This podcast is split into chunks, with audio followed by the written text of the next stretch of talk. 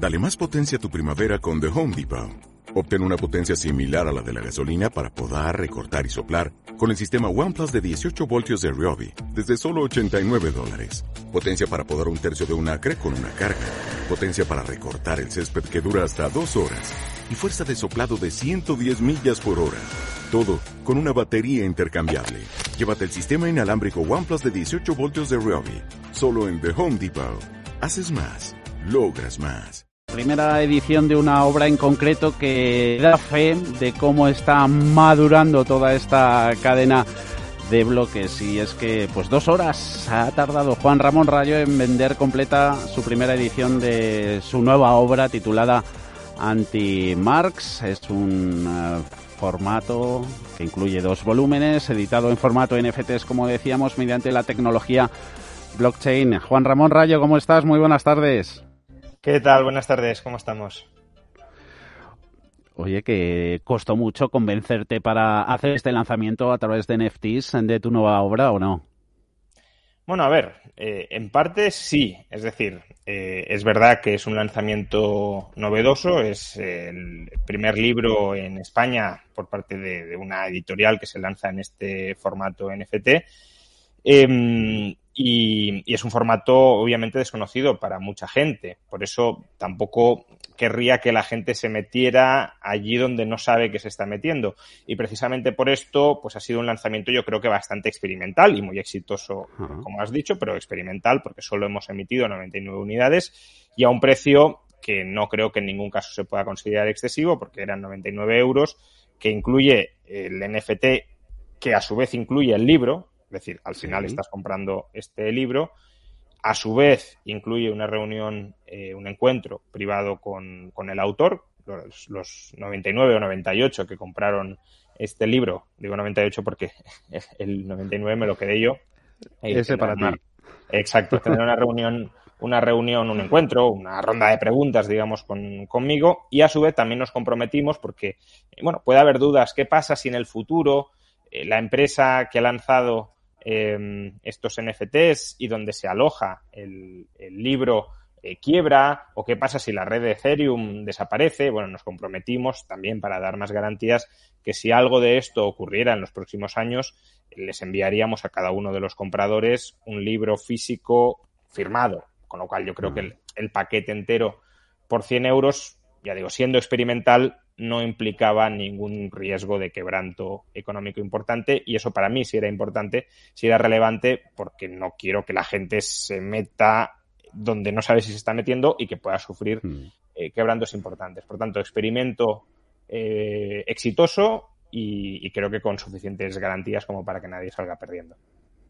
Eh, el conocimiento súper, súper importante para manejarse en estos nuevos, nuevos océanos eh, tecnológicos. En tu Antimarx, eh, Juan Ramón, abordas tarea que no sé si ha sido fácil o difícil, la de reconstruir y destruir a la vez el pensamiento económico de Karl Marx. Eh, bueno, adentrarse en un, en un, autor tan prolijo como, como Marx, eh, que tocó tantos campos desde tantas perspectivas y que escribió tantísimo, no, no perdamos de vista que las obras completas de Marx y Engels, que también mm. se trata a Engels en el libro, porque al final eh, es una forma de interpretar a, a Marx, interpretarlo a través de su compañero intelectual durante, durante 40 años, pues no olvidemos que las obras completas, y realmente ni siquiera son completas, pero bueno, lo más aproximado a unas obras completas más o menos acabadas de, estos dos autores son 50 tomos. Entonces, mm, claro, mm. aproximarte a ello con, rigor, leerte esos 50 tomos o al menos la, práctica totalidad de ellos y la literatura secundaria eh, que hay al respecto, pues es una tarea ardua, claro que sí, y, y, dar réplica a todas esas ideas también. Pero bueno, estoy, estoy moderadamente satisfecho, o más satisfecho de lo bastante satisfecho con el resultado final y espero que los lectores también lo aprecien. ¿Y eh, a quién va dirigido Juan Ramón? Y sobre todo, ¿por qué escribirlo en, los tiempos presentes? Bueno, a ver, eh, yo creo que el marxismo está lejos de, haber muerto intelectualmente, por desgracia, pero está lejos de haber muerto intelectualmente sigue acaparando la atención de un porcentaje significativo de la población, quizá del 10, de hasta el 15%, podríamos, podríamos eh, cuantificarlo, al margen de que sigue habiendo países estados, mejor dicho, que todavía reivindican el, marxismo como su ideología oficial, pero dentro de nuestras sociedades sigue habiendo muchas personas que, lo abrazan y además muchos jóvenes suelen entrar en, la filosofía política y en el estudio de la economía a través del marxismo. Y creo que es importante y también ellos deberían apreciar que existan contrapuntos a esas ideas aunque solo sea desde su punto de vista para reforzar sus razonamientos. Desde mi punto de vista, y espero que desde el de muchas otras personas, para tumbarlos, para refutarlos. Pero en cualquier caso es positivo que se dé ese debate y que, por tanto, quien se acerque a la economía o a la filosofía política y se sienta seducido por el marxismo, que tenga una especie de antídoto para evitar caer en lo que para mí e, según intento demostrar en el libro, son errores intelectuales bastante profundos. Eh, y por último, Juan Ramón, para llevarte un poquito a, nuestro terreno, hace tiempo mm, que los nuevos avances eh, que vemos, ¿no? tecnológicos, científicos, dejaron obsoleto el, enfoque del, marxismo en el mero trabajo como fuente de valor. ¿Hay forma de situar las, los activos digitales, las, las criptomonedas, en los, en los términos de la teoría del valor del trabajo de Marx? Eh, no, desde, bueno, a ver, eh, si, si, habláramos de algún criptoactivo que fuera reproducible mediante, mediante energía y que no estuviese acotado en cantidad, podría tener encaje. Eh, pero hmm. eso no es el caso de la mayoría de criptoactivos, no es el caso de Bitcoin, cuyo número máximo está limitado a 21 millones, y desde luego, por ejemplo, y de manera si lo queremos irónica, tampoco es el caso de los NFTs eh, de, este libro, de las 99 unidades de NFT que se han vendido de este libro y que son las que hay. El propio marxismo reconoce que aquellos bienes que no son reproducibles por el trabajo humano no se pueden explicar, su precio no se puede explicar en función de la teoría del valor trabajo. Eh, es decir, que ellos mismos reconocen esa limitación intelectual para encajar esos fenómenos que observamos en, su teoría del, del valor. Y por eso, bueno, ya dije que era en parte gracioso que la formación del precio de este libro, al menos en su formato NFT, sea en parte un ejemplo de las limitaciones que tiene el marxismo para explicar gran parte de la realidad que nos rodea. Mm, valor de, todos los descubrimientos ¿no? que siguen creciendo eh, con el tiempo. Muchos de ellos parten de, motivaciones eh, científicas, eh, culturales, también políticas. ¿Es imposible evaluarlos en términos monetarios según va cambiando la cosa día a día, Juan Ramón? ¿Te refieres a los criptoactivos? Activos digitales. Sí, mm. eh, a los activos digitales. Bueno, a ver, la evaluación es una evaluación claramente especulativa en función del uso que se espera que se vaya a hacer con ellos.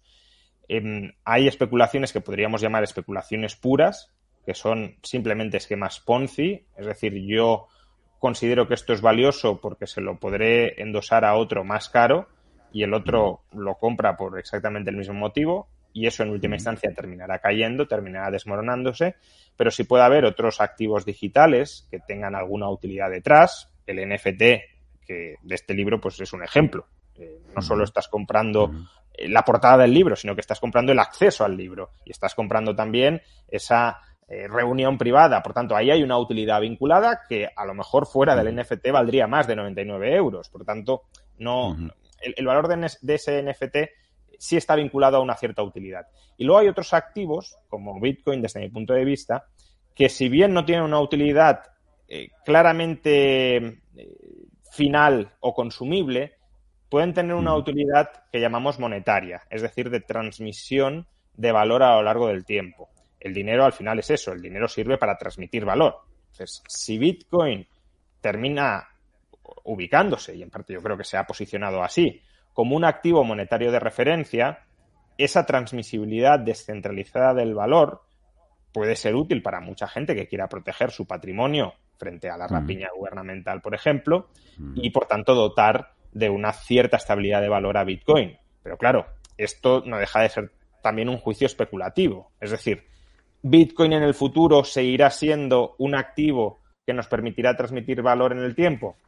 Eh, si hoy juzgamos que sí, pues apostaremos por Bitcoin. Quienes apuesten que no, dejarán de apostar eh, por ella. Pero al final, la realidad, si hay suficiente masa crítica de usuarios que quieren utilizar Bitcoin para transmitir valor en el tiempo, se terminará imponiendo. ¿Qué te preocupa, por último, de la situación económica actual, Juan Ramón? Bueno, de la situación económica actual, yo creo que me, preocupa lo que le preocuparía a cualquiera ah. que, esté atento a la situación económica actual, y es que la, receta para combatir la inflación que los gobiernos en gran medida provocaron es una receta que pasa sí o sí, y por desgracia, por desacelerar nuestras economías e incluso por abocarnos, en muchos casos probablemente será así, a una recesión. Y las recesiones, pues, eh, no solo son eh, graves o preocupantes por la destrucción de empleo, por ejemplo, que acarrean, que también, no estoy diciendo ni mucho menos que eso no sea grave o preocupante, pero es que las recesiones pueden degenerar en otros fenómenos que no esperamos. El desempleo más o menos sabemos que va a llegar, pero por ejemplo, una crisis financiera derivada de la recesión va a llegar, pues no lo sabemos, pero no es descartable y por tanto, una vez entramos en la recesión, se pueden ir abriendo otros melones mm, incluso peores que la propia recesión y de los con los que no estamos eh, contando, de los que no estamos teniendo en cuenta en estos momentos. Pues ha sido un placer tenerte por aquí. Quedas para una próxima invitado. Juan Ramón Rayo. Muchas gracias. Antimarx. Lo leeremos con atención. Que tengas buena tarde, Juan Ramón. Hasta la próxima. Hasta otra.